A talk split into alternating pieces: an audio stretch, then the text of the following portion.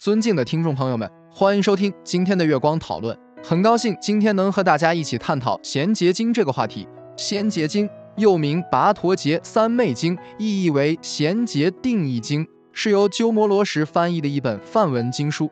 农历三月五日，《贤劫经》译出纪念日。经文主要讲述佛陀在奇园精舍时答复喜王菩萨之问，先说诸种三昧及其功德。次说八万四千大乘德目及佛陀之殊胜功德，随后列举贤劫千佛名称及其所居诚意、族姓、父母、弟子、寿量、三会众数诸事。最后讲明持诵本经各种功德。本经曾有不同汉文译本。据《开元释教录》记载，姚秦弘始四年三月五日，鸠摩罗什译出此经，是第二种译本，不过未能流传下来。西晋主法护所译贤结经为第一种译本，至今犹存于世。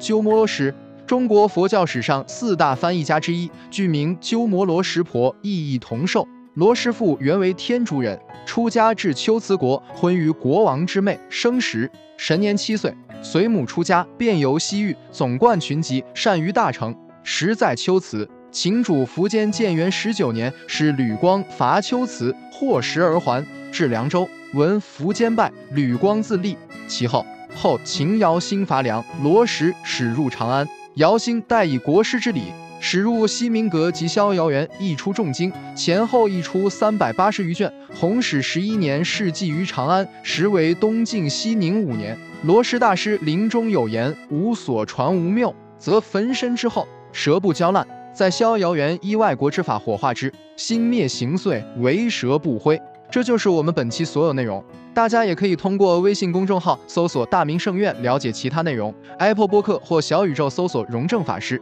感谢大家的收听，我们下期再见。